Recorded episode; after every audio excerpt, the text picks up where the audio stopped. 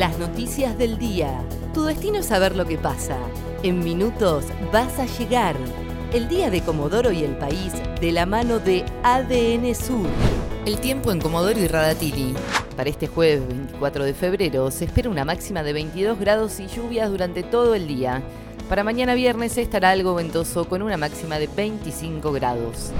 Los maestros no aceptan la propuesta salarial y van a paro. Los gremios docentes consideraron insuficiente la propuesta salarial del gobierno de Chubut y definieron un paro para el 2, 3 y 4 de marzo con una movilización a Rawson.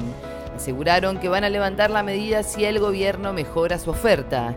El martes, Provincia les ofreció un aumento acumulativo del 59,2% entre agosto de 2021 y mayo de 2022, adelantando los plazos y subiendo los porcentajes, pero la propuesta fue rechazada.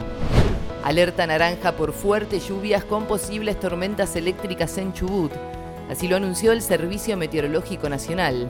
Informaron que se estiman valores de precipitación acumulada entre 35 y 60 milímetros. Las zonas afectadas serán la costa de Viedma este de Mártires, este de Telsen, Gaiman, meseta de Viedma y meseta de Florentino Ameguino. El área será afectada por lluvias persistentes que pueden ser localmente fuertes. Además, no se descarta la presencia de tormentas eléctricas. La cocaína envenenada la habría vendido un capo narco que está preso en Rawson. Se trata de Miguel Ángel Mameluco Villalba, que cumple condena en la Unidad 6 en Chubut y que este miércoles fue allanada.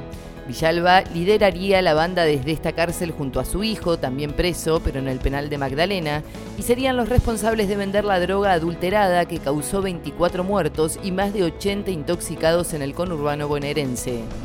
Marcos Rivadeneira es nuevo refuerzo de Huracán de Comodoro. En las últimas horas, el volante selló su vínculo con el club de Comodoro Rivadavia que se prepara para la próxima edición del torneo regional.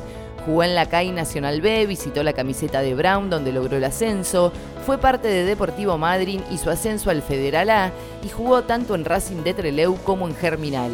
Este miércoles se oficializó su contratación y así el volante se sumará al equipo de Carlos Padín. Cancillería habilitó una línea para evacuar a 103 argentinos que están en Ucrania. Desde las primeras horas de este jueves, Rusia comenzó un ataque con misiles hacia distintas ciudades de Ucrania. La Cancillería argentina lanzó una línea de emergencia para evacuar a los 103 argentinos que quedaron en medio de la guerra. Hay 83 argentinos registrados permanente en Ucrania y unos 20 en tránsito.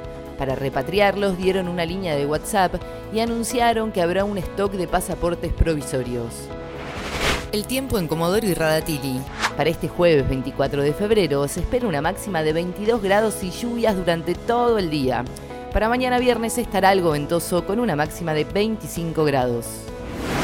ADN Sur, tu portal de noticias, www.adnsur.com.ar